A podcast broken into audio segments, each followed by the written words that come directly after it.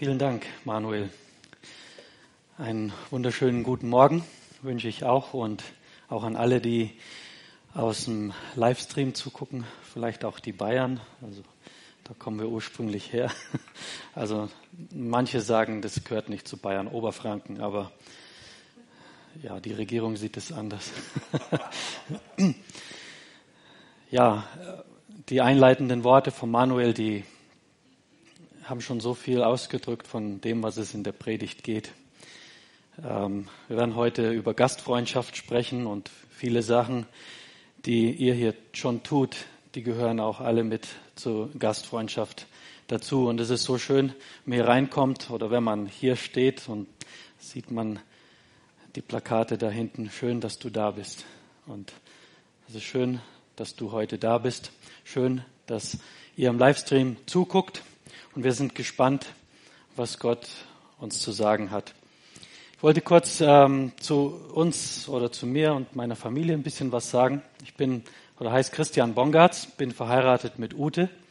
Wir haben vier Kinder und ja, in Heidenheim sind wir jetzt seit circa zwei Jahren, etwas drüber. Und äh, unser Ort, wo wir davor waren, das war Malawi. Das ist ein kleines Land in ähm, in Afrika, Zentralafrika. Und da haben wir als Missionare gearbeitet. Ich habe eine kleine Bibelschule geleitet und wir waren Missionare der Felberter Mission. Das ist eines der Missionswerke des BFB. Und ja, auf interessante Art und Weise, wie Gott es so manchmal tut, sind wir in Heidenheim gelandet. Hat viele Türen für uns aufgetan. Da sind wir, da staunen wir immer noch drüber und sind sehr, sehr dankbar. Wer mehr wissen möchte, kann gerne auf mich jederzeit auch zukommen, auch im Anschluss des Gottesdienstes. Ja, heute beginnt eine neue Predigtreihe und ich darf die beginnen. Vielen Dank. Ähm, zum Thema Was wäre, wenn?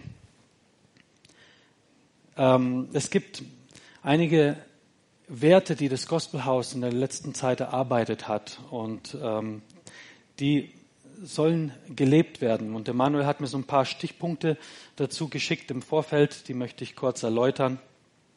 Das gelebte Werte prägen eine Kultur. Wir bauen diese Gemeinde nicht durch Programme, sondern durch eine veränderte Kultur.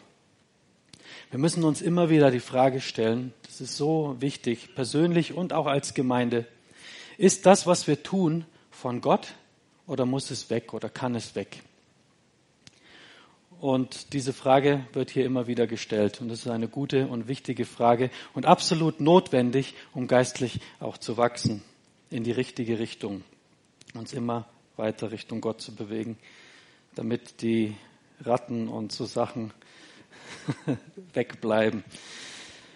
Ja, und diese Werte, die sollen hier gelebt werden und wir wollen uns an diesen Werten ausrichten und uns orientieren. Und heute kommt der erste Wert in der Predigt vor und da geht es um das Thema Gastfreundschaft. Schön, dass du da bist. In der Bibel gibt es so viele Stellen über Gastfreundschaft. Es ist einfach enorm, wenn man da so mal sucht, was da überall so steht und sehr viele Beispiele auch. Ich möchte aber heute aus Hebräer Kapitel 13 etwas beleuchten. Aus Verse 1 bis 14 werde ich ein paar Verse rauspicken und einen ganz bestimmten Vers, den zweiten, möchte ich jetzt näher betrachten. Da geht es ganz besonders um Gastfreundschaft. Und in Hebräer 13.2 steht, vergesst nicht, gastfrei zu sein. Durch ihre Gastfreundlichkeit haben einige, ohne es zu wissen, Engel bei sich aufgenommen. Ich möchte es mit ein paar Punkte beleuchten. Der erste ist Gastfreundschaft damals. Wie war das eigentlich zu der Zeit vom Alten Testament und ja, der Zeit Jesus? Wo kommt dieses Wort her, das wir in der Bibel dort finden? In diesem Vers 2 vom Hebräer, da lesen wir das Wort gastfrei und das griechische Wort, das heißt Philoxenia. Das bedeutet, den Fremden oder den Ausländer aufzunehmen. Es gibt auch noch eine, ein Wort, das damit verbunden ist, nicht so schön. Das heißt Xenophobie.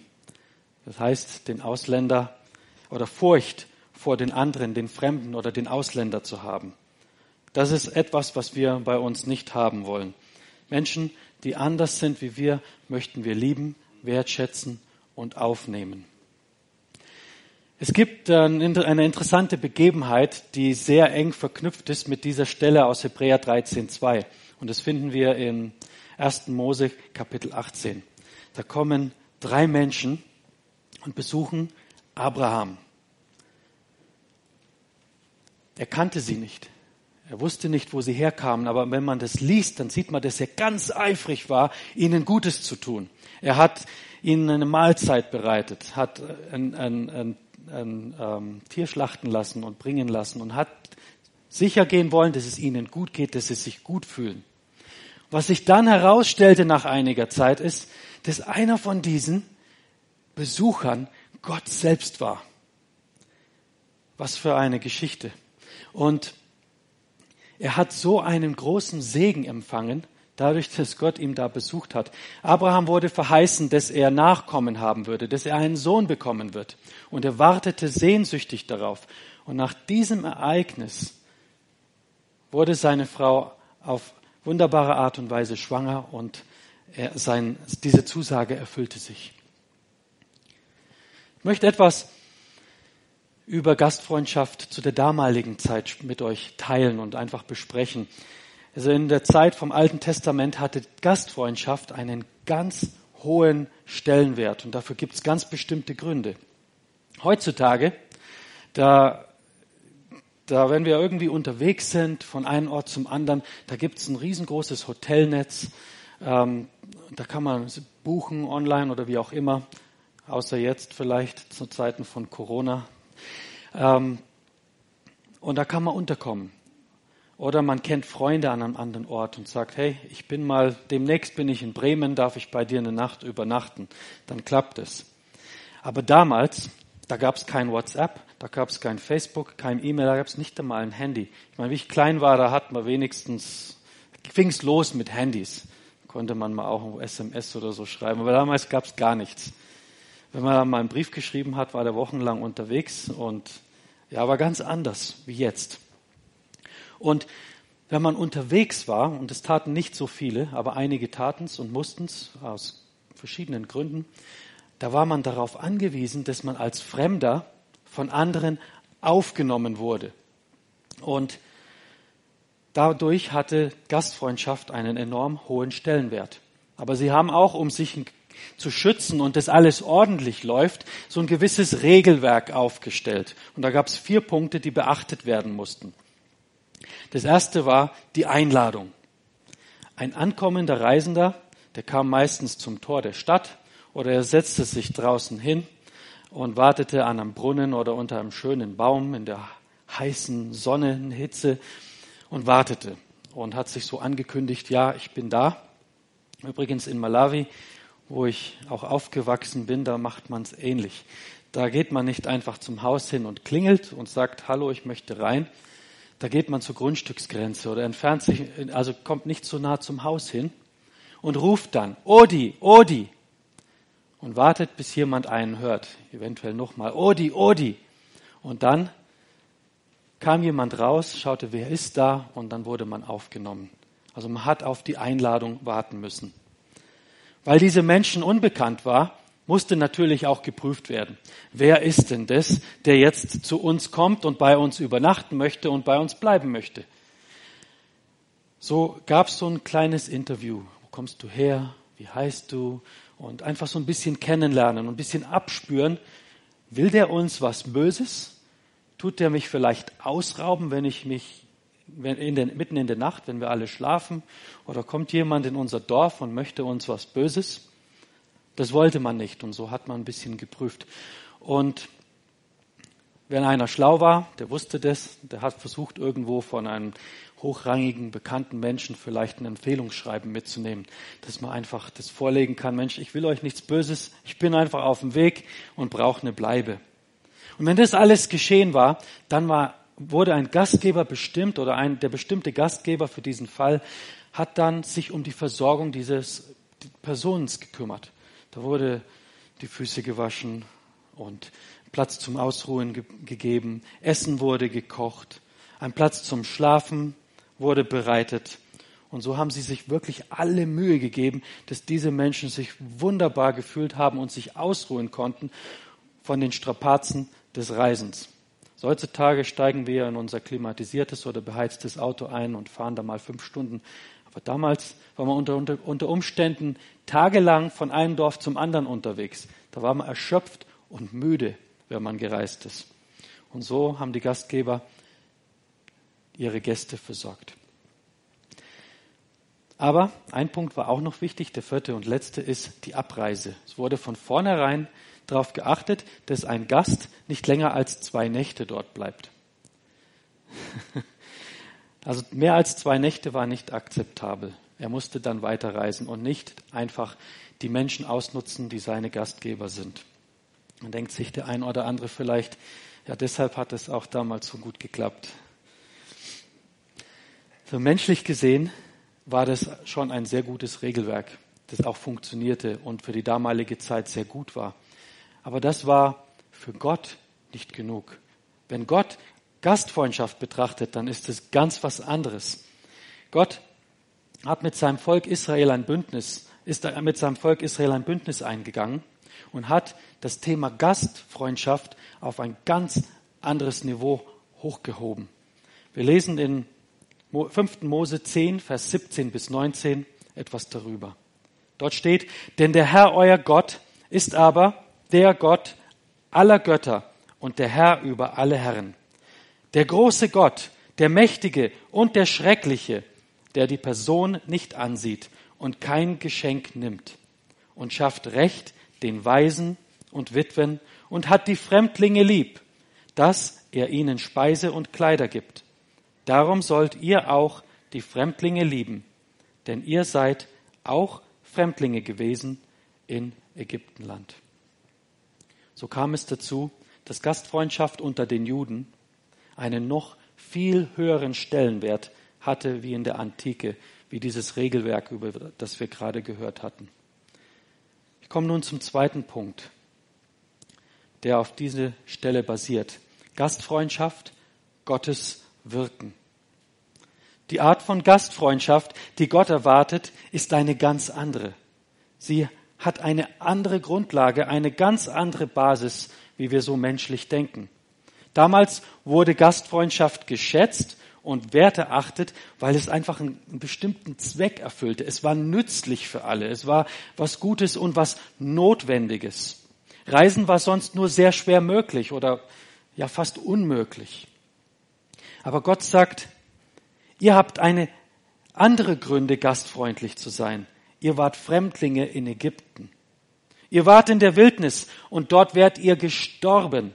Ich gab euch Kleidung und Nahrung. Ich habe euch in eine neue Heimat geführt. Dort wart ihr keine Fremdlinge mehr. Ihr dürft diese Heimat euer Zuhause nennen. Ihr lebt nur wegen meiner Gastfreundschaft. Wegen meiner Rettung und Erlösung. Und wenn du durch Gnade erlöst bist, dann bist du Empfänger dieser lebensrettenden Gastfreundschaft. Also, weil ihr Fremde wart, erschöpft umherirrtet und Gott euch durch seine Gastfreundschaft gerettet hat, sollt ihr euch nun anderen zuwenden. Das ist, was Gott hier sagt. Andere, den Weisen, den Witwen Zuwendung schenken, sie willkommen heißen. Das ist eine ganz andere Dimension, eine ganz andere Denkweise von der Gastfreundschaft, die wir in der Antike finden. Es galt nicht nur, um einen Reisenden oder einen Fremden aufzunehmen für zwei Nächte und dann wieder sagen, jetzt schau mal, dass du weiterkommst. Gott sagt, kümmert euch um die Weisen, um die Witwen, kümmert euch um die Armen, um den Fremden, um den Einwanderer, um den, der in Nöte steckt, der, der einfach euch braucht. Und das nicht nur für zwei Tage. Kümmert euch, bis sie zu Hause ankommen, so wie ich es für euch getan habe. Ich habe euch nach Hause geführt. So sollen wir uns kümmern. Im Neuen Testament und in dem Vers, den ich anfangs gelesen habe, bekommt Gastfreundschaft einen noch höheren Stellenwert wie das, Bund, das Bündnis im Alten Testament. Ich möchte den Vers nochmal wiederholen. Vergesst nicht, gastfrei zu sein. Durch ihre Gastfreundlichkeit haben einige, ohne es zu wissen, Engel bei sich aufgenommen. Was bedeutet das? Was bedeutet dieser Satz? Es weist uns auf ein mögliches Ergebnis hin, auf einen möglichen Segen, den wir empfangen können. Sollte aber nicht unsere Motivation sein, gastfrei zu sein. Es ist eine Ermutigung. Es ist möglich, dass Gott dich auch segnet, wenn du gastfreundlich bist. Gastfreundschaft muss nicht immer aufwendig sein.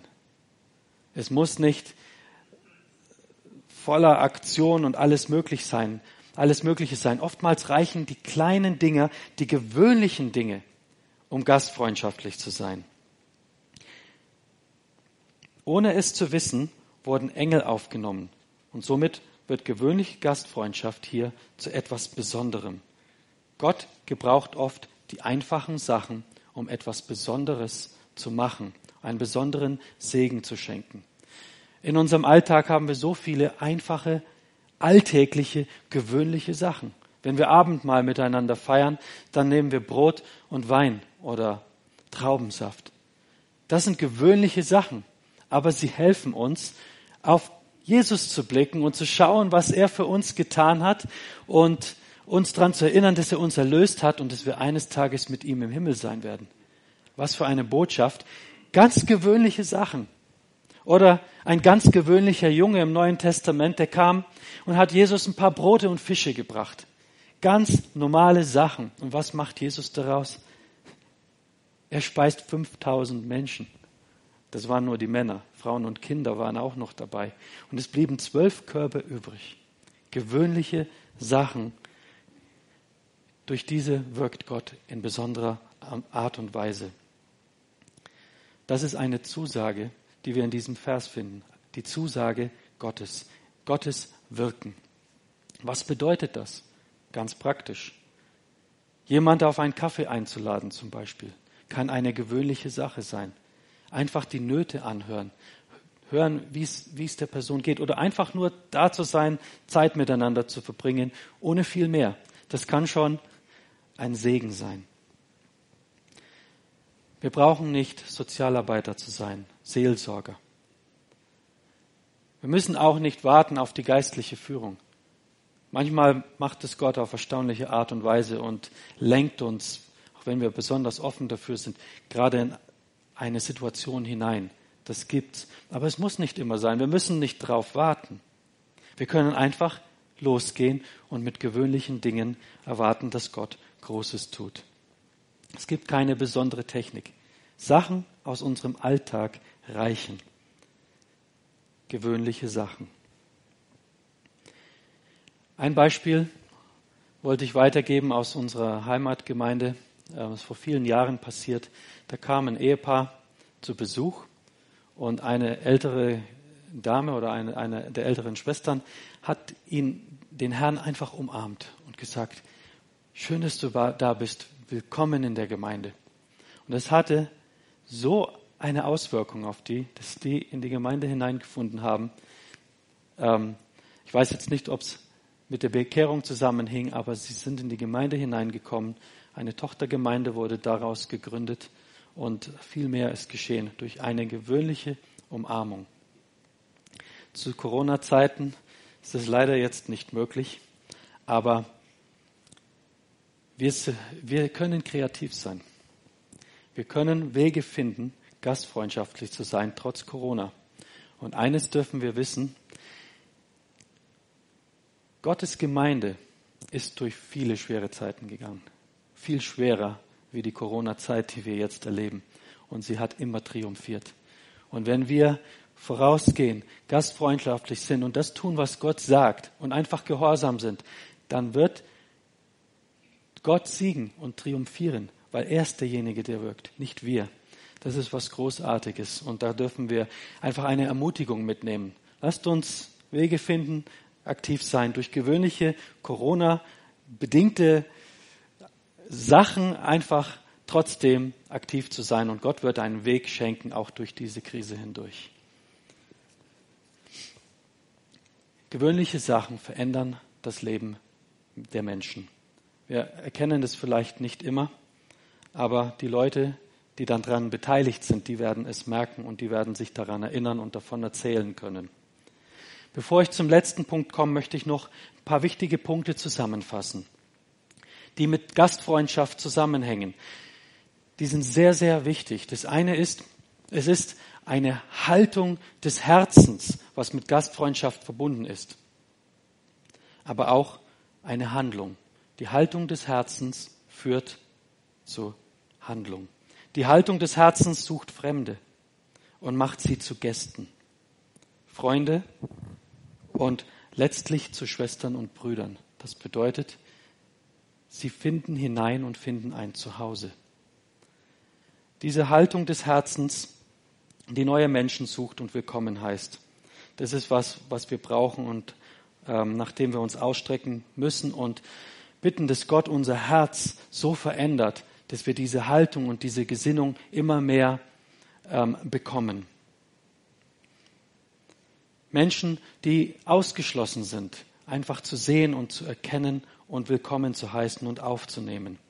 Wenn wir das alles tun, dann haben wir Gottes Gesinnung der Gastfreundschaft. Es ist eine Herzenshaltung. Aber es darf nicht bei der Haltung und bei den Ideen bleiben. Es muss vielmehr zu einer Handlung werden. Wir laden Menschen ein zu unserem Zuhause oder auch in die Gemeinde. Und ein praktisches Beispiel habe ich vor einigen Wochen. Da waren wir das erste Mal hier oder fast das erste Mal. Wir waren vor zwei Jahren kurz mal da. Aber wir kamen nach zwei Jahren das erste Mal hierher und spontan wurden wir eingeladen, einfach zum Chinesen mitzugehen. Und so haben wir einfach Kontakte knüpfen können, Leute kennengelernt und nette Gespräche gehabt. Und das war ein großer Segen für uns als Familie. Und da erinnere ich mich gerne dran. Das waren die Handlungen, die ihr praktiziert habt, die zum Segen geführt haben. Und das ist, was Gott von uns möchte. Und in diesem Ganzen gibt er seine Zusage, dass er wirken wird. Und wenn er wirkt, fließt Segen. Das ist was Großartiges. Und so möchte ich zum dritten und letzten Punkt kommen. Das ist Gastfreundschaft, die Motivation. Warum denn eigentlich? Wieso das Ganze? Die Motivation, gastfrei zu leben, finden wir zum einen in der Vergangenheit, da ist etwas Großes passiert, aber auch in der Zukunft. Da wollen wir auch einen Blick hineinwerfen. Zum ersten einmal in die Vergangenheit. In Hebräer 13,5 steht unter anderem, sagt, oder da sagt Gott, dass wir frei von Geldgier sein sollen und Unzufriedenheit und unzufrieden mit dem, was wir haben. Also das sollen wir nicht. Das macht uns frei, um den Preis der Gastfreundschaft zu bezahlen. Vielmehr möchte Gott, dass wir auf ihn schauen, indem er sagt, ich werde dich nie vergessen und dich niemals im Stich lassen. Das ist so ein erstaunlicher Satz. Im Griechischen sind da fünf Negative drin. Und da, da geht es darum, dass Gott sagt, ich werde dich nie, niemals, sei dir ganz sicher, es wird nie vorkommen, niemals, nie und nimmer werde ich dich im Stich lassen. Niemals. Also so in der Art und Weise soll das rüberkommen. Das ist, was der Autor möchte, dass wir erkennen, dass wir merken, Gott hat eine bedingungslose Liebe uns gegenüber. Er möchte dich umarmen, dich lieben und willkommen heißen. Das ist, was auf seinem Herzen ist. So ein erstaunlicher Satz. Und wenn wir das wissen, wenn wir sicher sind, dass Gott uns niemals im Stich lässt, dann macht das uns frei, gastfrei zu sein, gastfreundschaftlich zu leben und andere abzuholen und willkommen zu heißen. Eine Frage ist, wie können wir wissen, dass diese Zusage denn stimmt? Vers 12 gibt uns einen Hinweis darauf, Kapitel 13. Um das Volk durch sein eigenes Blut zu heiligen, musste auch er außerhalb der Stadtmauern sterben. Hier geht es um Jesus Christus und das, was er für uns getan hat. Was bedeutet hier außerhalb der Stadtmauern? Als Jesus starb, hat er das absolut Gegenteil von dem, was die Bibel Gastfreundschaft nennt, erfahren. Das komplett entgegengesetzte. Wenn jemand außerhalb der Stadt war, Dann wartete er gemütlich an einem schönen Platz vielleicht, bis er eingeladen wurde. Und dann wurde er willkommen geheißen.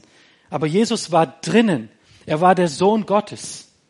Er war dabei am Anfang, wie die Welt geschaffen wurde. Durch sein Wort erschuf er alles. Er war wirklich drinnen und wurde ausgestoßen aus den Stadtmauern hinaus, geworfen und getötet. Das absolute Gegenteil von Gastfreundschaft. Warum ist das passiert?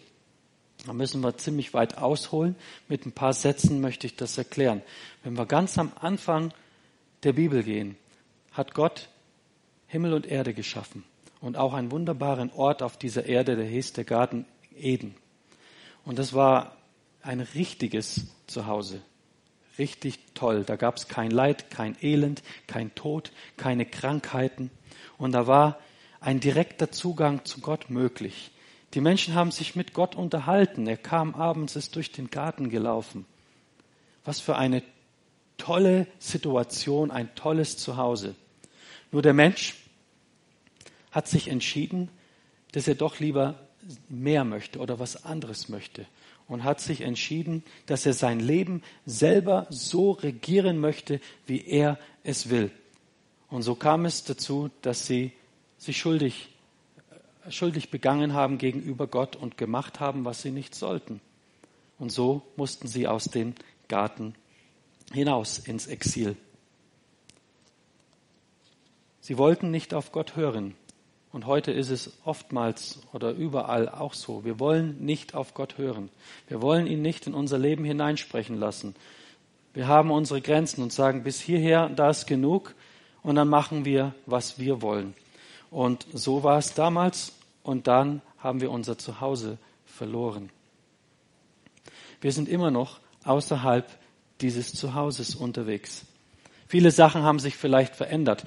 Manche Sachen sind sehr unbeschwerlich und angenehm, wenn man jetzt mal Corona wegnimmt. Wir haben meistens ein gutes Zuhause, jetzt im Winter, wo es kalt ist, Heizung aufdrehen, Wasser läuft und wir fühlen uns gut. Und wir haben das Vorrecht, hier in Deutschland zu leben, wo wir so viele Privilegien und wunderbare Sachen haben. Versicherungen, Krankenversicherungen, man kann die Liste sehr weit fortführen. Aber trotzdem sind wir nicht zu Hause. Es gibt so viele Menschen, die rastlos umherirren und etwas suchen und nicht finden. Wir sind nicht zu Hause, wir sind Reisende und kommen nicht zur Ruhe. Auch wenn viele Sachen schön sind, erleben wir Veränderung. Menschen um uns herum sterben. Sie müssen gehen. Wir werden älter. Eines Tages wird es auch uns treffen. Es ist keine schöne Sache wenn man diese Realität betrachtet. Jetzt zurück zu Jesus. Jesus wurde ausgestoßen. Er verdiente das nicht. Aber er wurde aus der Mauer hinausgeworfen. Er lebte schon von Anfang an, wie er den Himmel verließ, um uns Menschen zu Gott zurückzubringen. Da, da war er auch schon Außenseiter. Er wurde in einer Krippe geboren, nicht in einem Krankenhaus oder einem schönen Ort. Da waren die Tiere drumherum, nicht ein Zuhause. Er sagt sogar einmal, die Füchse haben ihren Bau und die Vögel ihre Nester. Aber der Menschensohn hat keinen Ort, wo er sich ausruhen kann. Er war ein heimatloser Wanderer und starb außerhalb der Stadttore, hinausgeworfen und getötet. Am Kreuz sagte er, mein Gott, mein Gott, warum hast du mich verlassen? In unserem Text, den wir gelesen haben, steht aber, ich werde dich nie verlassen und dich niemals im Stich lassen. Aber genau das tat Gott zu Jesus und Jesus ließ es zu. An unserer Stadt hat Jesus unsere Heimatlosigkeit auf sich genommen. An unserer Stadt hat Jesus das Exil auf sich genommen. Er zahlte den Preis für unsere Schuld, sodass Gott uns nach Hause bringen kann. Er wurde heimatlos gemacht, sodass Gott außerordentliche Gastfreundschaft uns zuteil werden lassen konnte. Paulus schreibt in Epheser 2, Vers 19, ihr seid jetzt also nicht länger Fremde ohne, Bürger, ohne Bürgerrecht, sondern seid zusammen mit allen anderen, die zu seinem heiligen Volk gehören, Bürger des Himmels. Ihr gehört zu Gottes Haus, zu Gottes Familie. Jesus starb für uns, um Platz in seinem Haus zu schaffen. Er hatte keinen Platz, um sich auszuruhen sodass wir einen Platz im Hause Gottes bekommen. Und das war nur die Vergangenheit. Es gibt noch eine herrliche Zukunft, die auf uns wartet. Wir warten auf eine Stadt, auf einen Ort, der noch kommen wird, von dem die Bibel schreibt, die Stadt unseres Gottes. In der Offenbarung am Ende Kapitel 21 und 22 kann man davon lesen. Das ist unser wahres Zuhause. In der Zukunft wird Gott wegen dem, was Jesus getan hat, die Tore unserer echten Heimat öffnen. Wir dürfen eines Tages ankommen. Und wir werden ein Festmahl mit ihm feiern. Was für eine Zeit wird das sein? Ich liebe diese Stellen in Offenbarung, wenn beschrieben wird, wie alle aus allen Völkern Menschen kommen.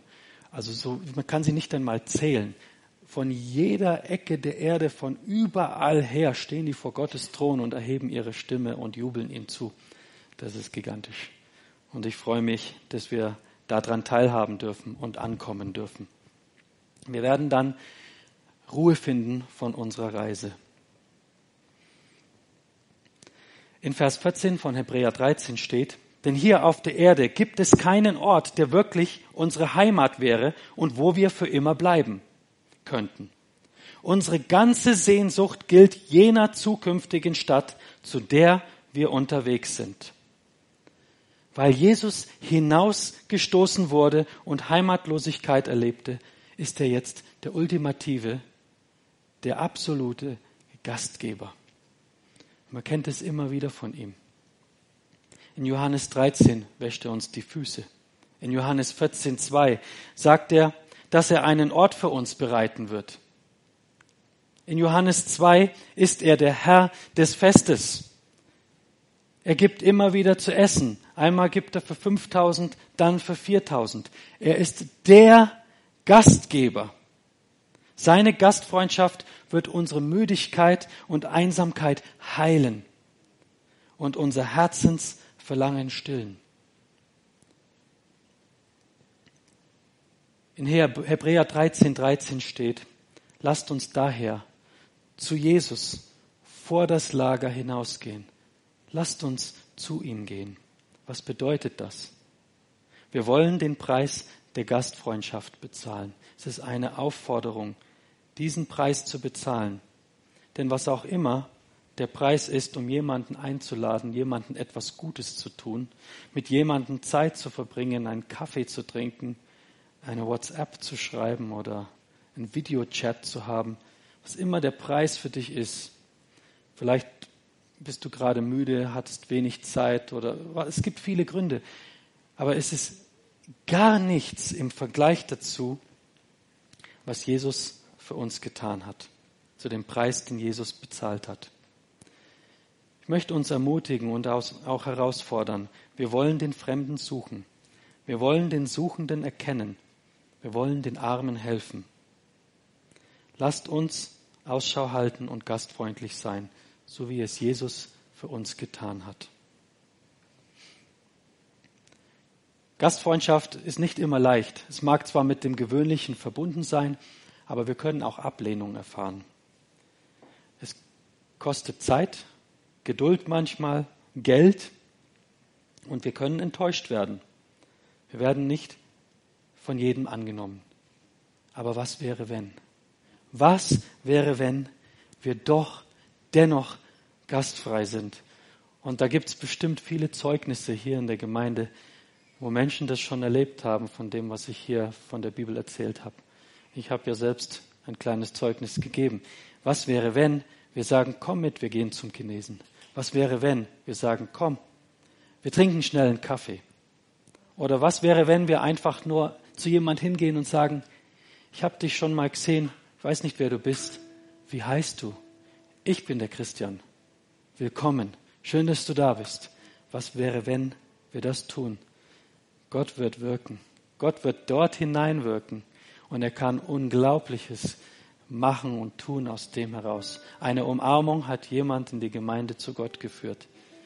Und davon gibt's, wenn wir einmal im Himmel sind, mit diesen Herrscharen von Menschen vor Gott werden wir Geschichten hören, wo einer sagt, Mensch, der hat mich mal angerufen und Gott hat bei mir gewirkt. Ich bin dadurch zum Glauben gekommen, einfach weil jemand mich bemerkt hat. Was wäre, wenn? Wenn wir dennoch gastfrei sind, könnte es sein, dass wir, ohne es zu wissen, Engel bei uns aufnehmen. Dazu möchte ich euch ermutigen und euch Gottes Segen wünschen. Macht weiter, wie ihr bisher gemacht habt.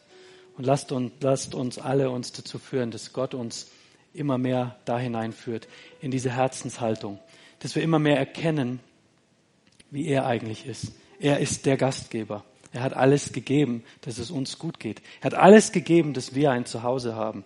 Obwohl wir ihn abgelehnt haben, hat er Jesus Christus gegeben.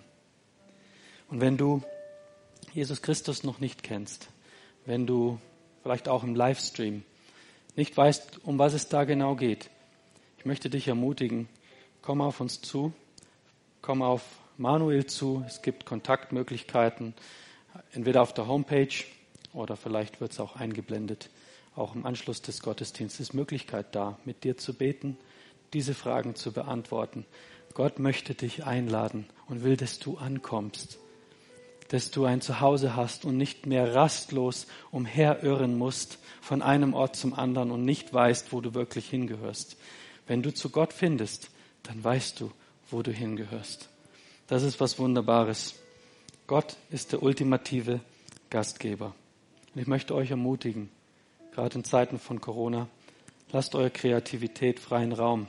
Wir können Wege finden, auch wenn wir denken, manchmal ist es unmöglich. Wir können Wege finden, Menschen zu erreichen. Es gibt dennoch viele Möglichkeiten. Wer hätte gedacht, dass YouTube eines Tages zum Kanal wird für Millionen von Gemeinden? Was für Großartiges. Und Gott wird wirken. Das ist die Motivation. Er hat uns erlöst sodass wir hinausgehen dürfen und anderen Menschen begegnen und helfen. Halleluja. Amen. Ich möchte noch kurz beten und dann.